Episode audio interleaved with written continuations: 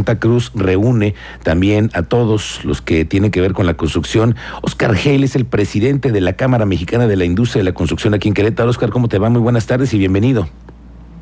Muchas gracias, mi estimado Miguel Ángel. Hoy también pues, aprovecho tus micrófonos para felicitar a todos los que se involucramos en esta gran industria de la construcción, desde los peones hasta los representantes legales. Muchas felicidades a todos. Sí, son muchísimos los que están involucrados hoy en el tema de la construcción. Cuéntanos cómo está el sector hoy en Querétaro, porque vemos mucha obra, eh, pero está desarrollado por una sola misma empresa. Pero queremos preguntar cómo se encuentra el ambiente entre los constructores, entre los desarrolladores inmobiliarios, que hay muchísimos en Querétaro y que necesitan en mano de obra y cómo se encuentra el crecimiento, cómo está el sector.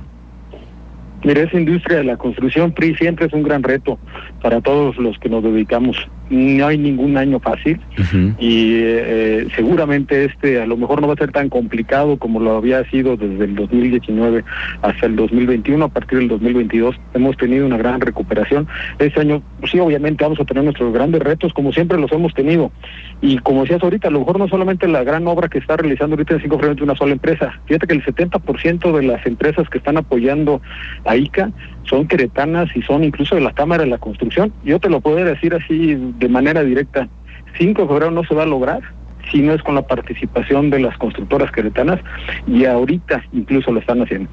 Oye, Oscar, ¿y cómo ha estado para ustedes el tema de la mano de obra? Sabemos que muchas veces también se dificulta conseguir gente que esté tantas horas, además es una obra muy, muy amplia, ¿no? ¿Cómo ha estado el tema de la mano de obra? Fíjate que tiene razón, el conseguir incluso tres turnos es muy, muy complicado para nuestro sector. Definitivamente tenemos una escasez de mano de obra calificada y en esta parte nosotros como Cámara de la Construcción pues lo hemos estado trabajando. No solamente este día nosotros lo aprovechamos, el Día de la Santa Cruz, para celebrar a todos los que nos involucramos en la construcción, sino también para hacer una reflexión de, la, de lo que nos hace falta en la capacitación y generar nuevos, nuevas personalidades que incluso nos ayuden en la labor de diaria de la construcción. En ese caso nosotros tenemos grandes institutos de capacitación que día a día estamos formando nuevos constructores desde cero e incluso estamos calificando y actualizando a los que ya han estado laborando. Entonces, hoy en día sí tenemos una complejidad en la mano de obra especializada en la construcción, pero ya estamos trabajando en eso, sobre todo en una ciudad y un estado tan activo en el ámbito de la construcción, tanto en la obra pública como en la privada. Oye, Oscar, eh, cuando tú me hablas de esta escasez de mano de obra calificada, es que también se requiere una vinculación y que las empresas, bueno, más bien las eh, universidades, son las que puedan empezar a generarles y proveer también a ustedes, ¿no? ¿Cómo ha estado eso? Sí, desde luego, fíjate que nosotros, aparte de tener un instituto de capacitación, también tenemos un tecnológico de la construcción, en el cual tenemos la carrera de ingeniero licenciado en construcción. Entonces, en esta parte, pues también nosotros hemos ido trabajando, sobre todo en hacer una sinergia entre que el empleador también le pone dinero a la, a la formación de los colaboradores. Entonces, esta sinergia entre crear de conocimiento y generar y más empleos, pues viene de la mano de las dos partes, ¿no? Tanto el que lo necesita como trabajador y como empleador. Oye, Oscar, eh, cuéntanos un poco cómo se encuentra el tema de la capacitación al interior de la Cámara. ¿Cuántos agremiados hoy tienes tú en las en la CEMIC? Ya tenemos 170 afiliados, constructores afiliados a la Cámara. Los principales que hacen realmente las obras grandes aquí en Querétaro son los grandes constructores, tanto de la obra privada como de obra pública. En capacitación, fíjate que este año tenemos eh, una meta de llegar a las 14 mil horas de capacitación. Y fíjate que una nota desde el año pasado, cuando sacamos los números del 2022, que me dio mucho gusto, Miguel, fue que el 40% de las capacitaciones fueron para mujeres en una en un sector que bien sabemos es totalmente masculino. Entonces, y que nosotros pues tenemos esa gran tarea de, este, de dejarle ese estereotipo a la construcción y empezar a incluir a las mujeres también. Entonces, creo que este año incluso con esas 14 mil horas, incluso pretendemos que ese 40% llegue a un 45%. Hemos trabajado mes con mes para la inclusión de las mujeres, con el Instituto Queretano de la Mujer, con el Instituto también del municipio. Entonces creo que podemos incluso hacer todo este vínculo entre la equidad de género, el respeto, por supuesto, a, a, las mujeres y también estas oportunidades que ellas nos dan un gran valor agregado a la construcción. Claro, y mira qué buena noticia me das, 40%, si ustedes están llegando a, a incluso buscar el 45% de esto, pues que hay un gran interés también de las mujeres por participar en ese sector, ¿no?